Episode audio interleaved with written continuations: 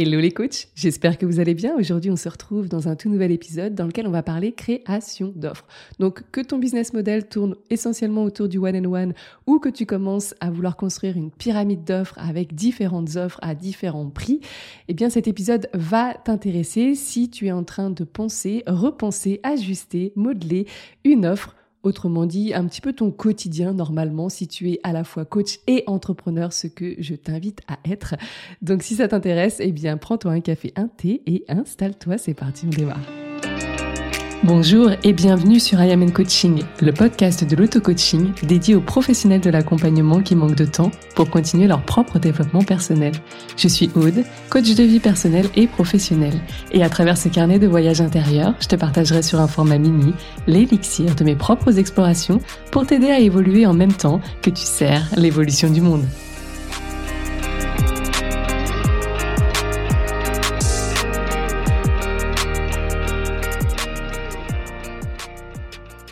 Et coucou, je suis ravie de vous retrouver pour ce nouvel épisode. Bon, je l'ai pas précisé, mais bien entendu, on va aller regarder la création d'offres d'un point de vue piège à éviter. Pourquoi cela? Parce que ce mois-ci, c'est un des mois euh, dans lequel j'ai les rendez-vous one-on-one avec les participantes de mon programme Master Coach. Euh, dans mon programme qui dure six mois, à trois reprises, donc un, tous les deux mois, tu as un rendez-vous individuel avec moi sur lequel tu viens avec euh, la thématique de ton choix. Donc la plupart du temps, et c'est assez judicieux, mes clientes viennent avec des problématiques business comme ça. Pendant qu'elles perfectionnent leur technique, qu'elles trouvent leur, leur touche, leur signature, eh bien elles continuent à travailler et à développer et avancer sur leur business.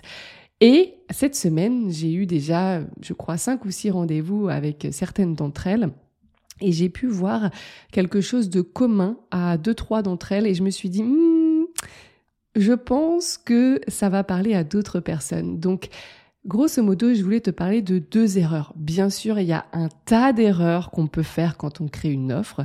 Ça, c'est un petit peu plus le propos aussi de mon programme business. Mais du coup, pour rester cadré, je vais surtout te parler de deux erreurs. Une erreur business, un petit peu plus opérationnelle, et une erreur mindset parce que, bah, tu le sais, moi, peut-être ce qui me différencie d'autres coachs business, c'est que je, j'intègre vraiment, vraiment un espace d'accompagnement de ton état d'esprit pendant tu travailles tes stratégies, parce que je l'ai vu à titre personnel, je l'ai vu avec mes clientes, faire que de la stratégie, c'est très bien, hein, mais c'est pas suffisant parce qu'il y a plein de choses qui se jouent dans nos émotions, dans nos pensées, qui peuvent faire que soit les stratégies ne sont pas faites dans la bonne énergie, et je crois fort en la manifestation, euh, soit en fait elles ne sont tout simplement pas faites ou procrastinées, et c'est là où en fait on ne, on n'avance pas comme on voudrait voir, on n'avance pas du tout. Donc c'est pas suffisant de savoir comment tout bien faire entre guillemets en théorie ou sur le papier. Donc la première euh, erreur que je voudrais te partager, bien entendu, avec beaucoup de bienveillance, parce que tu vas peut-être te retrouver dans cette erreur-là. Honnêtement, c'est sans doute une erreur que j'ai faite aussi, parce que bah, quand on ne sait pas, on ne peut pas savoir. c'est aussi simple que ça. Désolé, j'enfonce une porte ouverte, mais on n'a pas la science, la science infuse quand on démarre. Et il y a des choses qu'il faut apprendre. Et euh, la première chose que euh, tu ne sais pas, c'est que c'est pas forcément judicieux de travailler de façon euh, linéaire et progressive et je vais t'expliquer plus en détail avec un exemple concret, celui d'une de mes clientes, sans la nommer bien sûr, euh, pour que tu comprennes un peu là où je veux en venir et puis je te ferai une, une synthèse pour que ce soit vraiment très clair dans ton esprit. Donc pour te donner un peu de contexte, ma cliente est venue en séance avec l'objectif de vendre et coacher en toute sérénité.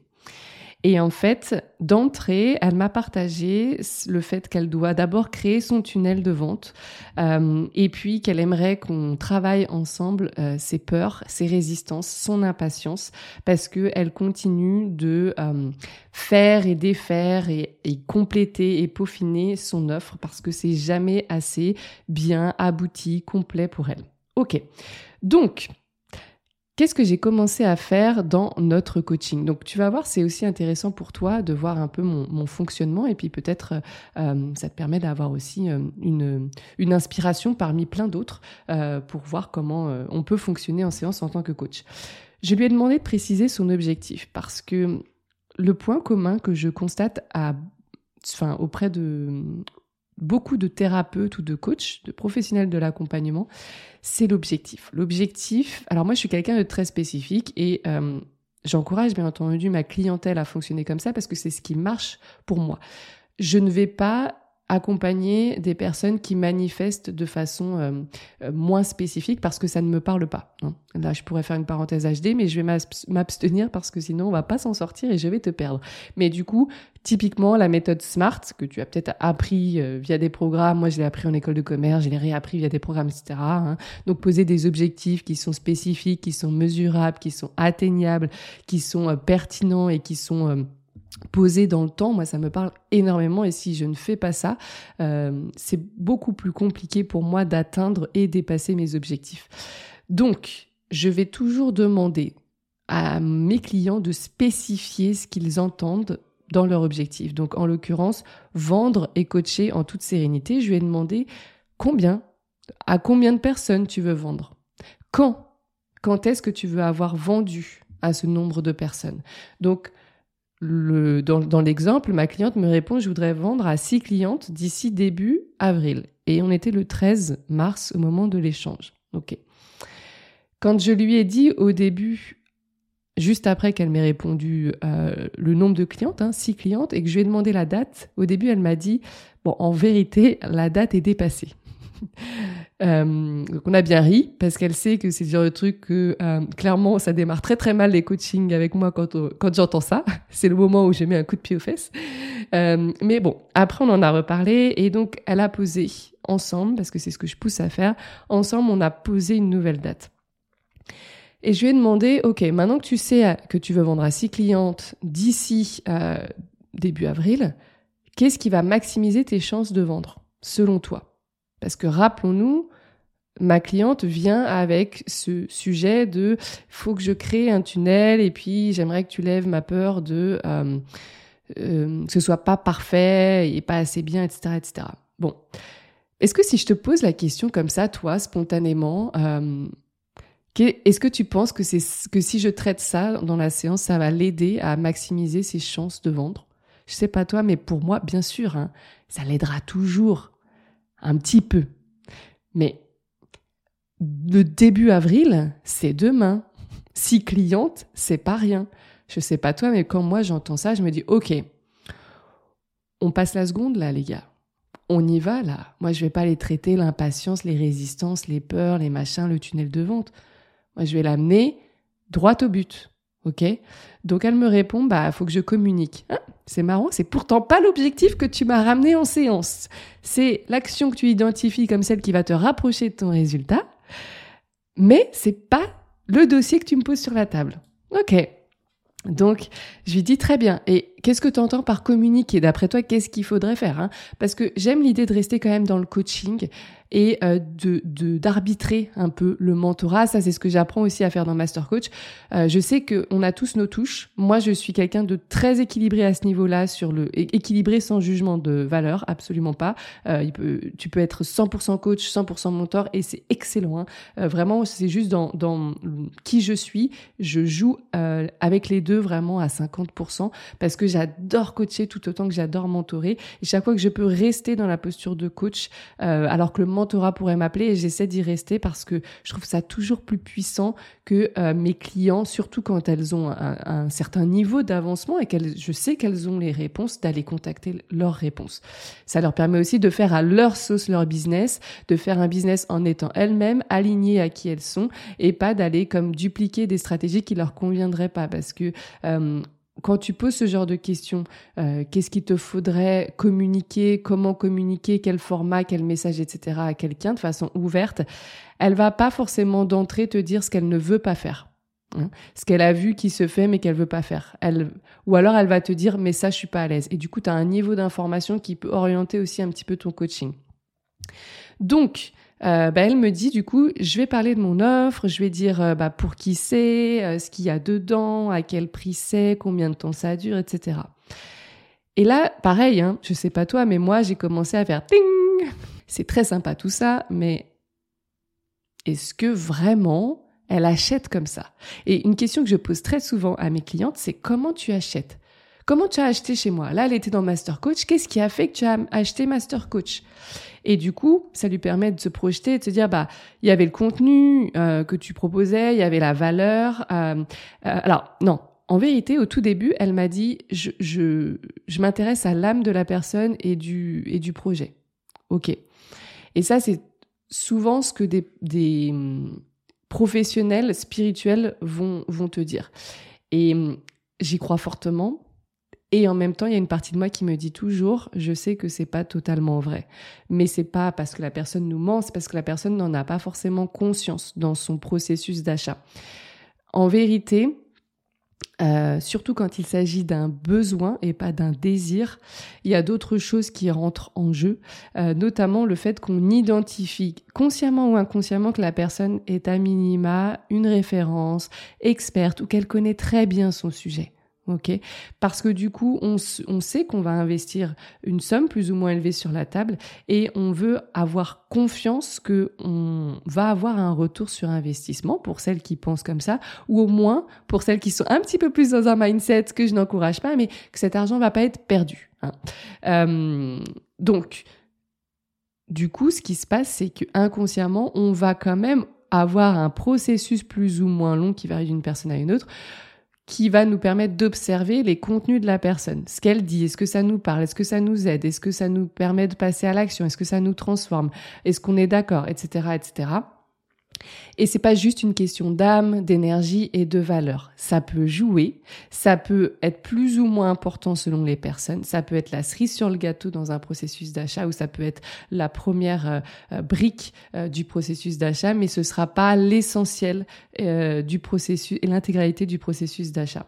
Donc je l'ai questionné, je lui ai dit OK, est-ce que tu es sûr que juste mon énergie, est-ce que mes valeurs et est-ce que je, je reflétais à travers le Instagram, ça t'a permis d'acheter. Elle me dit non, c'est vrai qu'il y avait ton contenu aussi, euh, euh, les différents posts que tu faisais, etc., etc. Ok. Donc, d'après toi, est-ce que ça va suffire de parler de ton offre? Ce à quoi ma cliente a répondu que non. Elle venait de prendre conscience que, en fait, l'étape de communication était ultra importante pour maximiser ses chances de vendre et que quand bien même elle communiquait peut-être sur une semaine avec la plus grande des régularités, avec un super contenu, avec les formats à la mode qui fonctionnent, etc., etc., ça ne suffirait probablement pas parce qu'on n'achète pas face à quelqu'un qui, du jour au lendemain, nous balance une offre même si la phase de vente directe est bien menée, qu'on a toutes les infos qu'il nous faut, si on n'a pas identifié euh, que la personne était la bonne personne pour nous accompagner sur ce sujet-là, qu'on n'a pas pu connecter, qu'on n'a pas pu le faire confiance, qu'on n'a pas pu apprécier euh, ses positions, la personne, son énergie, etc., ça va pas suffire. Ça va pas suffire. Et ça, ça ne se fait pas en un jour. Donc, ma conclusion ici sur cette première erreur que beaucoup, beaucoup de pros de l'accompagnement font, c'est euh, d'être linéaire dans votre processus de création d'offres. Pourquoi? Parce que en fait, quand on crée une offre, même si c'est une refonte, c'est un ajustement ou c'est une toute nouvelle offre, moi je vais t'inviter vraiment à communiquer dès le premier jour pendant lequel tu travailles et tu penses, tu réfléchis ton offre. Même s'il s'agit juste de prendre une feuille blanche et de poser tes idées en mode brainstorming. Pourquoi? Parce que euh, communiquer pour maximiser ses, chances de vendre, ça comporte trois, trois phases. Et ça, n'hésite pas à les noter si tu n'en avais pas conscience. Il y a vraiment trois phases à respecter pour pouvoir vendre nos offres sur les réseaux sociaux. La première phase, c'est de se rappeler qu'il y a toute une partie construction de son audience et construction de l'engagement de cette audience. Donc, aller chercher 5000 ou 10 000 abonnés, non, ça ne va pas te faire vendre. Si tu en as, alors certains te diront 200, 300, 500, tu peux déjà vendre. Honnêtement, j'ai commencé à vendre à partir de 90, 90 abonnés. Donc, à moins de 100, si tu cherchais un exemple qui confirme la règle, il y en a. Bien entendu, euh, tu auras plus de chances de vendre quand tu commences à passer la barre des 200-300 abonnés, mais ne considère pas que c'est impossible. Hein. Si tu penses que c'est possible, ça deviendra possible pour toi. Je pensais que c'était possible de vendre à moins de 100 abonnés, je l'ai rendu possible. Donc, c'est une chose d'aller chercher de la visibilité, mais si tu ne construis pas l'engagement avec les abonnés qui vont venir petit à petit sur ton compte, ça ne sert à rien. Et cette phase de communication, c'est toute l'année, c'est une phase long terme toute l'année. C'est pour ça qu'on insiste pour qu'on soit, et moi la première, parce que ça me challenge aussi, hein, euh, d'être régulier. faut qu'on soit régulier. On est invité à l'être parce que on peut pas juste show up, euh, venir et faire "Eh coucou, j'ai une offre. Oui, j'étais pas là pendant trois mois, mais tu sais, c'est parce que je bossais sur une offre de folie." Bah non, ça suffit pas. T'es qui? Comment tu t'appelles? Euh, Et pourquoi je t'écouterais toi? Etc. Etc. Donc première phase, on construit notre audience et on construit l'engagement au fur et à mesure que cette audience, elle rentre dans notre univers. La deuxième phase, quand on crée une offre, c'est la phase 30 jours avant le lancement avant l'ouverture de panier. Hein. Quand je dis lancement, c'est on ouvre le panier, les portes sont ouvertes, tu peux t'inscrire, tu peux acheter. Et 30 jours avant, alors là aussi c'est très variable, ça va dépendre du type d'offre que tu as, de son prix, etc., etc. Mais je te donne une moyenne parce que je peux pas faire du cas par cas sur le podcast. 30 euh, jours, c'est bien. Quatre semaines, c'est bien, hein, c'est ce qu'on dit souvent, un petit mois. Euh, et là, l'idée, ça va pas être de construire l'audience et l'engagement, ça va être de booster la visibilité et l'engagement. Tu vois? C'est genre, ah, on passe à la vitesse supérieure, on active le truc, ok? Et la troisième phase, c'est pendant le lancement. Ça y est, ton panier est ouvert, on peut s'inscrire, on peut rejoindre ton programme. Donc là, c'est la phase de vente directe, vente active, ok?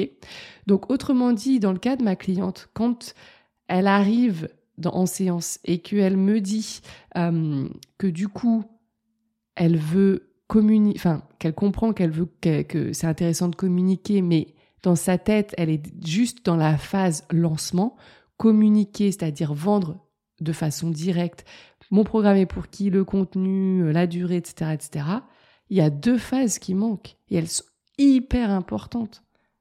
Et c'est comme ça que bout à bout, tu t'aperçois que tes lancements marchent pas. Tu t'aperçois que ton activité, elle se développe pas. Tu t'aperçois que ça marche pour les autres, mais ça marche pas pour toi. Mais une des erreurs que tu fais, c'est d'arriver, de bosser un peu en loose day dans ta grotte, coucou les lignes 2 en HD, euh, mais d'autres aussi, hein, euh, sur ton offre, et arriver juste pour la phase de lancement. Ça marche pas comme ça. Du jour où tu décides qu'il y a quelque chose qui bouge dans ton monde et que tu veux créer une offre ou faire une refonte, tu dois communiquer en même temps que tu travailles sur cette offre. Ça, c'est hyper important. Bien sûr, les types de contenus vont pas être les mêmes entre la phase de lancement qui est la dernière phase et la première phase. Hein. On va pas pendant euh, euh, toute l'année ou même pendant un mois parler exclusivement de l'offre. Hein. Je te rappelle que la première phase, on vient construire une audience, construire une, une un engagement. La deuxième phase, on vient activer tout ça, d'accord? Euh, Donc on va construire les contenus de façon différente. C'est bien pensé. Bon, ça c'est ce qu'on voit de façon plus aboutie hein, dans, dans mes programmes business. donc maintenant, je passe à la deuxième au deuxième point, l'erreur cette fois-ci un peu plus mindset.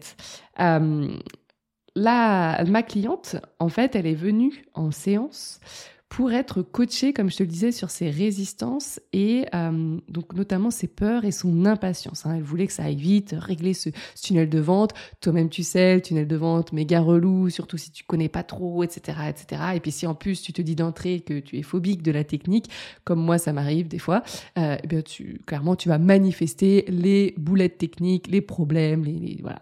Donc si tu n'as pas la chance d'avoir euh, un mari ou un papa comme moi qui sont dans l'informatique et que tu peux, tu n'as pas une hotline disponible 4, euh, jours sur 7, pas du tout, 7 jours sur 7, on est d'accord, et 24 heures sur 24 pour régler tes soucis techniques, c'est, c'est un peu pénible. Bon, je ferme la parenthèse. Euh, du coup, quand je lui ai demandé, ok, mais toi, qu'est-ce que tu veux vraiment? Tu viens en séance, tu viens me poser ta situation actuelle. Très bien. Mais qu'est-ce que tu veux vraiment? Reprenons l'exemple de la date butoir dépassée. Qu'est-ce qu'elle m'a dit quand elle m'a dit oui, là, en fait c'est un peu dépassé. Euh, Pourquoi? Derrière, elle m'a dit tant que le tunnel de vente il n'est pas posé, il n'est pas construit, j'ai pas envie de reposer de date. Ah, ça c'est intéressant. Ça c'est très intéressant. Pourquoi? Parce que ma cliente est en train de laisser son état d'esprit du présent, peut-être un petit peu du passé, définir ce qui se passera dans le futur. Selon comment je, le temps que je prends et euh, la facilité ou pas que j'ai à créer ce tunnel de vente, comme si le tunnel de vente faisait tout, hein, on pourrait en reparler aussi. Euh, tant que ça c'est pas fait et selon comment c'est fait, alors je poserai mon ma date de lancement, sachant qu'on a vu tout ce que sous-entendait un lancement. Hein. Euh, mais le truc c'est que, mais moi ce qui m'intéresse c'est ce que tu veux dans le futur, ce que tu veux très spécifiquement et très concrètement dans le futur pour que ce futur-là, très précis, dessine qui tu dois être maintenant, ce que tu dois changer maintenant, ce que tu dois penser, ressentir, vibrer, faire. OK? Et à partir de là, on a pu voir d'ailleurs quand j'ai orienté la séance que bah, en termes de com, ça va prendre des semaines. Et c'est normal faut pas le voir de façon découragée hein, euh, et décourageante. C'est le processus et bien sûr on peut avoir plein de surprises. Hein. Tu peux commencer à vendre au bout d'une semaine, même si euh, euh, si on prend si on s'arrête juste à la phase 2, c'est c'est au moins quatre semaines. Ok, c'est tout à fait normal. Mais du coup, qu'est-ce qu'on comprend là? Et c'est vraiment là-dessus que je voudrais que tu t'arrêtes. C'est qu'on ne peut plus se permettre de reporter une date butoir. Si tu reportes une date, une deadline, c'est que tu laisses ton présent définir ton futur. Si tu reportes une date, c'est que tu es en train de décider que cet objectif initial, il devient secondaire. Ah, à la base, oui, oui, alors ça, on pourrait en parler pendant des heures aussi. Tout le monde, tous les coachs veulent vivre de leur activité. Ah ouais, mais combien de coachs stick to, je, je vais le trouver en français, ça va me venir, euh, restent scotchés à leurs objectifs initiaux. Très peu. Souvent, ce qui se passe, c'est que dans le quotidien, l'objectif il passe au second plan et il y a comme un objectif euh, intermédiaire qui arrive qui est absolument pas le, le plus euh, porteur, constructeur, euh, nourrissant pour l'objectif initial. Ok? Donc dans le cas des ventes, ma cliente, elle avait son objectif de vendre, mais en fait, quand elle a décidé de reporter sa date butoir, eh bien, c'est comme si elle avait choisi que cet objectif de vente était moins important, boum, je le passe au second plan, que d'avoir une, offre parfaite. Elle choisit qu'il est plus important que ce soit parfait que vendu.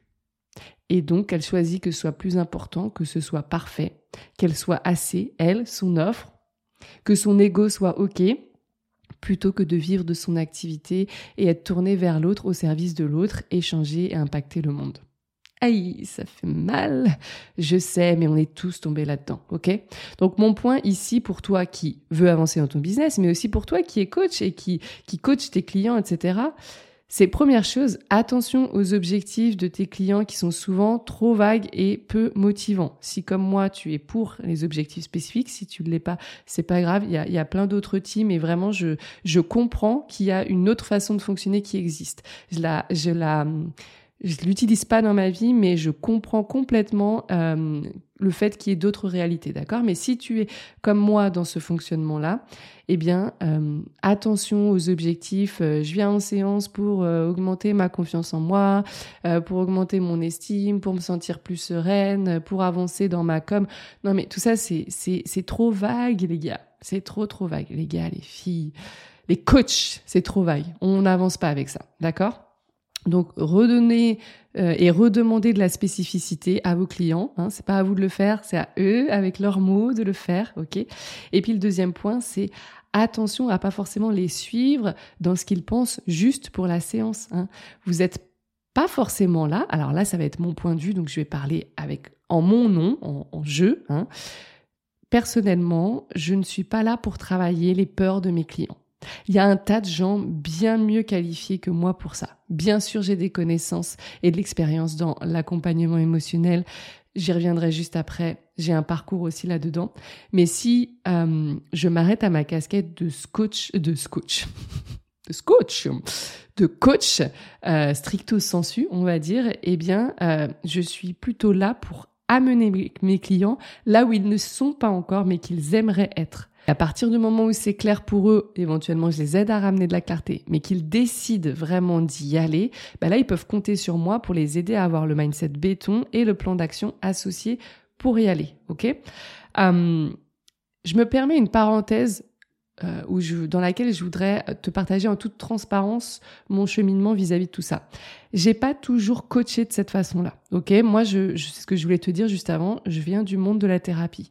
Euh, j'ai eu un parcours euh, de naturopathe et puis de professeur de yoga où je, je m'étais spécialisée dans le yoga plutôt émotionnel et le yoga tourné vers le dev perso. Et en fait, euh, j'ai dans mes débuts dans le coaching, j'ai un peu transféré cette approche thérapeutique dans mes coachings et j'ai pris l'habitude en séance de passer beaucoup de temps, moi la première, euh, sur le passé, sur le présent, sur euh, l'analyse, la compréhension, le vécu, voire d'utiliser des, des, outils que j'avais en ma possession, que je maîtrisais bien, que j'adorais, pour bah, traverser les émotions, pour faire des pauses, pour vraiment que je crée vraiment des séances assez euh, complète entre euh, où j'associais cette partie un peu thérapie que je connaissais, sans être psy, hein, vraiment thérapie complémentaire, je parle, hein, et, et le coaching. Et, et en fait, j'ai un petit peu arrêté ça parce que je, il est venu un moment assez rapidement hein, dans, dans, ma vie de, coach où je me suis sentie euh, frustrée de ne pas voir suffisamment de résultats concrets sur mes clients. Euh, à tout niveau, mais notamment business, c'était le plus parlant parce qu'on a encore plus d'indicateurs pour, le voir. Et en fait, euh, j'ai fait, j'ai décidé de faire évoluer mon approche et aussi de remettre beaucoup en question ma pratique de coach. Voilà, tu sais, je continue souvent moi à me former, à bouquiner, à, même à pratiquer sur moi. Puis j'ai la chance d'avoir beaucoup de clients, donc de plus en plus aussi à, euh, à pratiquer énormément sur plein de formats avec euh, avec mes clients. Et euh, j'ai fait évoluer mon approche parce que en vérité, quand je m'auto-coach moi, parce que je m'auto-coach beaucoup, euh, et eh ben si j'ai des si j'ai des résultats moi dans ma vie et que je ne voyais pas forcément dans la vie de mes coachés, c'est parce que en fait, je fonctionnais pas comme je fonctionnais avec mes clients. C'est-à-dire que moi à titre perso, je suis pas en train de faire de la libération émotionnelle, de, de faire 15 000 méditations, d'essayer de comprendre, d'analyser mon passé, etc. Euh, je l'ai été pendant un temps, cette personne-là. Et puis, de plus en plus, euh, je suis dans une autre dynamique où je décide ce que je veux et puis je viens comme, entre guillemets, me formater, ajuster qui je suis, ce que je pense, ce que je ressens, etc. pour aller vers ça. OK? Et, euh, et en fait, il y avait un peu une, dissociation entre ce que je faisais pour moi et ce que je faisais pour les autres, pensant bien faire. Or, euh, bah, dans mon cas, je trouvais que c'était pas forcément bien faire dans le sens où euh, ça n'apportait pas autant de transformation que moi j'incarnais. C'est-à-dire qu'il y avait comme une, forme de, mensonge entre guillemets. C'est-à-dire que je communiquais sur mes transformations personnelles, ce qui donnait envie à mes clients, mais que je ne, j'appliquais une autre approche en séance qui leur amenait d'autres résultats. Et du coup, j'ai, quand j'en ai pris conscience, j'ai voulu un petit peu rééquilibrer ça et de plus en plus, je vais sur comment je fonctionne avec moi et avec mes clients qui ont des résultats et puis je, je, je vais à fond là-dedans, en fait. Bien sûr, il y a des moments où je m'auto-coach et où je me fais coacher euh, quand je m'aperçois que j'ai une pensée limitante. Je pars de l'état actuel, je pars de ma situation du moment, où je m'aperçois qu'il y a une pensée obsessionnelle qui est là, qui revient, qui me sert pas et qui est, installée dans mon esprit, qui me bouffe la tête. Mais j'ai conscience que je suis sur comme du coaching un peu de réaction. Hein, si je crée des mots là, mais euh, coaching réactionnel quelque part. Et, euh, et c'est tout à fait OK et c'est puissant, ça m'aide beaucoup. Mais j'ai aussi conscience qu'il y a tout un, un, un, horizon, un champ des possibles autour du coaching de l'anticipation plutôt. Euh, et de plus en plus finalement en séance, et c'est ce que je transmets aussi dans Master Coach, c'est apprendre à jouer avec les deux pas systématiquement partir du problème. Pourquoi? Parce que je trouve que ça pousse aussi les clients à blâmer et rejeter le mental et même à chercher des problèmes, à être dans cette dynamique qui a des problèmes. Or, on peut tout à fait se coacher à partir d'une situation où tout va bien. Et si euh, je voulais juste simplement plus ou mieux ou des choses différentes en partant du postulat que tout va bien. Voilà, je t'ai tout dit, donc pense bien à ces deux pièges dans lesquels je t'invite à ne pas tomber. Il y en aura plein d'autres quand j'aurai l'inspiration. Je te les partagerai avec grand plaisir. En tout cas, si toi aussi tu veux réactualiser un petit peu ta pratique de coaching, si tu veux peut-être la questionner, la remettre en question ou simplement la perfectionner, euh, et puis aussi connaître ta signature, ta touche, à gagner en confiance, gagner en légitimité, tout en ayant ces espaces de one and one, hein, ces rendez-vous individuels avec moi pour notamment bosser sur ton business si bah, c'est ce qui t'appelle, eh bien n'hésite pas à rejoindre la liste d'attente de mon programme Master Coach. Il va réouvrir ses portes très prochainement et il y aura un tarif préférentiel uniquement réservé aux inscrites de la liste d'attente. Donc si vraiment ça te chauffe, étant donné que Master Coach est un investissement, je vais pas te le cacher, eh bien, si tu peux prendre tous les coups de pouce tarifaires que tu peux, vraiment, n'hésite pas. En tout cas, je te remercie de ton attention et euh, je te souhaite une très belle continuation. À très vite. Bye. Merci d'avoir écouté cet épisode jusqu'à la fin. Si toi aussi tu veux participer à ce mouvement de paix doux et progressif que je souhaite créer en continuant de se changer soi et non les autres, eh bien n'hésite pas à partager cet épisode ou ce podcast tout autour de toi, t'y abonner et pourquoi pas laisser un avis sur Apple Podcast ou Spotify. En tout cas, on se retrouve très vite sur le podcast I Am and Coaching.